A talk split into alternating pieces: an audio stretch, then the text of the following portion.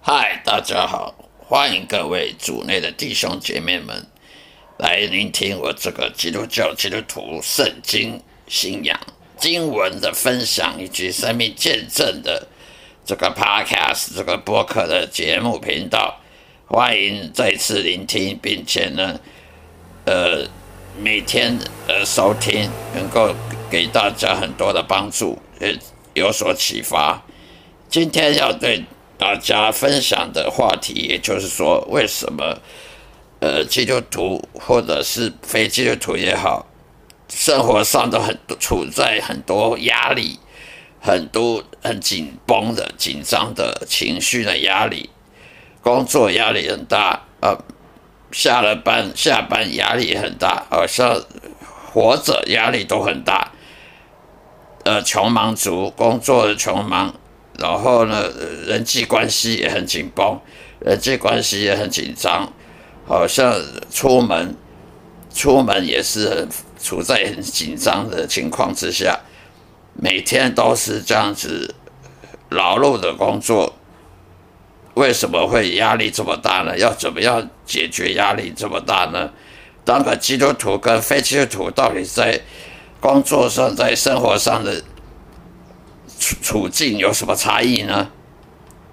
今天我要跟大家分享，看圣经之后，每日的天，每日日日夜夜的反省跟深思之后得到的结论：人工作会紧张，会压力很大，不是工作也好，也是处在紧张的人人际关系紧张的情况之下，是因为。人的软弱，人的肉体本身就是很软弱的。人在社会上本来就是处在非常大的一些矛盾，呃，情绪的矛盾跟跟那个人际关系矛盾之下的，所以呢，当然难免会有紧张跟压力大的时候，还有人睡眠不足。呃，吃安眠药吃了都没有用，不吃安眠药更睡不着，呃，睡眠很短或者睡眠的品质不是很好，每天压力压到喘不过气来，就是因为没有跟随耶稣缘故。当一个基督徒，当一位真正的重生得救基督徒，他应该是，他也是同时也是耶稣的门徒，他也是跟随耶稣的。如果你不跟随耶稣的话，你就不能说自己是基督徒了。不是说你去教堂，呃，听道理呢，呃，主日敬拜啊，做礼拜了，然后看看圣经，读读圣经，祷告，呃，这样子就算基督徒了。要跟随耶稣，那么跟随耶稣的脚步，要侍奉神。什么叫跟随耶稣呢？跟随耶稣不是祷告、看圣经，就叫跟随耶稣。跟随耶稣的意思呢，很多教会都没有做很好的解释。跟随耶稣不是说去去主日敬拜啦，参加团契啊，参加小组啊活动啊，然后各听牧师讲讲道理啊，然后像参加教会各种各项活动，叫做跟随耶稣，或者是参加什么门徒训练班，那叫跟随耶稣。不是的，跟随耶稣意思是耶稣在这。人他在世的时候所做的事情，你也要做，那叫做跟随耶稣。耶稣在这世界上做了什么事呢？也就是建立教会，也就是驱魔赶鬼、驱逐邪灵污鬼，然后呢医治病人、医治疾病，然后帮助穷人，帮助那些贫穷的的那些邻居，帮助贫穷的这个世界上的人，给他们福音。讲道理，讲福音给他们，传播福音，让穷人得到希望，然后把光明呢跟盐，光与盐呢给散播到全世界去，这叫做耶稣在世所做的事。那么耶稣也曾经讲过，我在世所做的事，你们这些耶稣门徒也要做，而且要做的更多，这才叫跟随耶稣。不是跟随耶稣，就是去教会参加。呃，礼拜啦，听道理、祷告啦，参加什么什么课程，那那不叫跟随耶稣的。教教会都都没有解释这一点，有些教会甚至自己都不懂什么叫跟随耶稣。跟随耶稣就去念神学院叫跟随耶稣吗？去读神学院或者参加什么课程，就叫门徒训练班，就叫跟随耶稣吗？这不是的。难怪基督徒很多压力很大，呃，工作压力大，薪水低，呃，收入不好，然后呢，情绪不稳，甚至有精神疾病、精神的状况，呃，睡眠不好了，晚晚上睡眠不好了，各种疾病呐。呃，精神状况还有经济压力啦，财财务方面压力这么大，为什么？因为他没有跟随耶稣嘛。圣经上面耶稣说的：“我你们那些劳苦重担的人都来我这边来，我让你们减轻压力，让你们没有压力。”什么叫做劳苦重担的人跟着我来？意思就是要做耶稣所做的事情。彼得呢？我们知道了新约里面彼得他本身是个渔夫。他本来就是捕鱼的，他捕鱼捕了几十年了，经验丰富。他捕鱼跟他的父亲一起去捕鱼，经验丰富。确实，在耶稣复活之后，有一天，彼得捕鱼捕了几一个一个早上，一个下午，一整天没有半只鱼。结果耶稣却在岸边在烤鱼肉，在那边煮鱼汤，在烤鱼肉。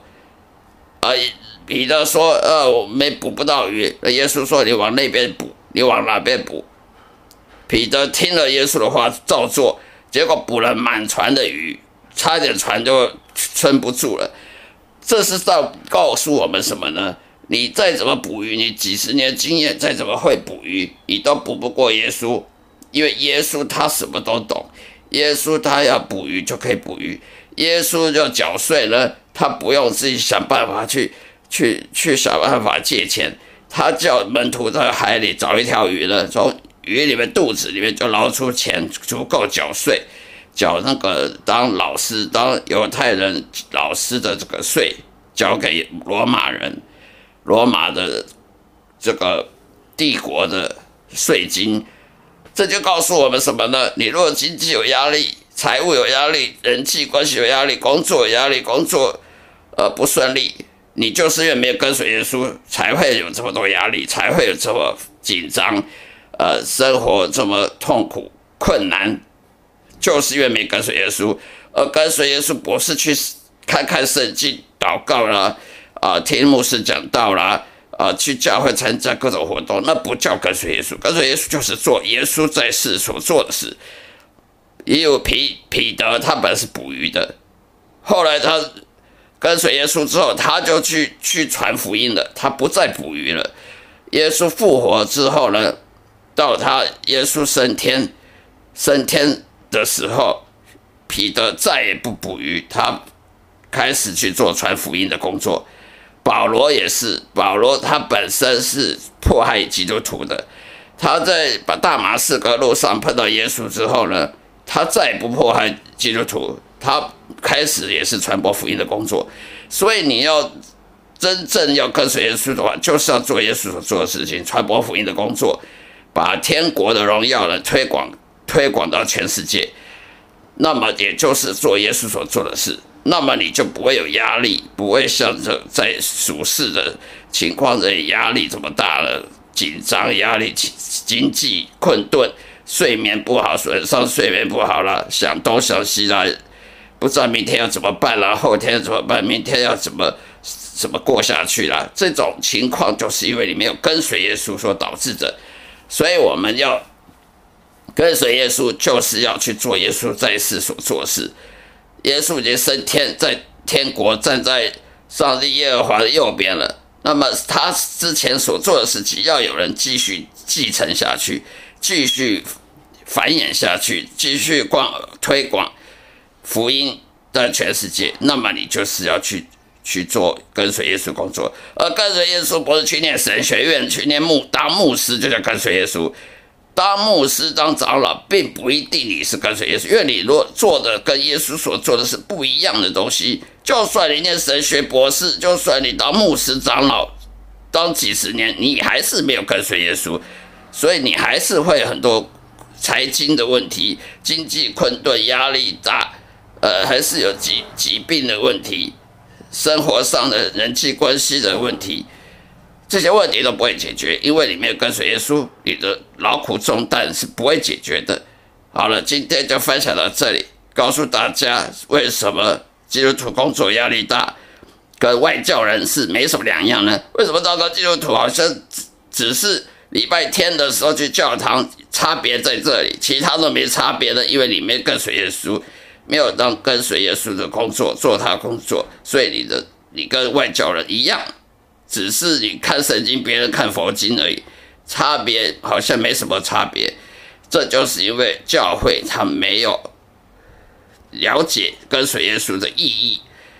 好了，今天就说到这里，谢谢大家收听，愿上帝保护保护各位，保保佑各位，祝福各位平安喜乐，再会。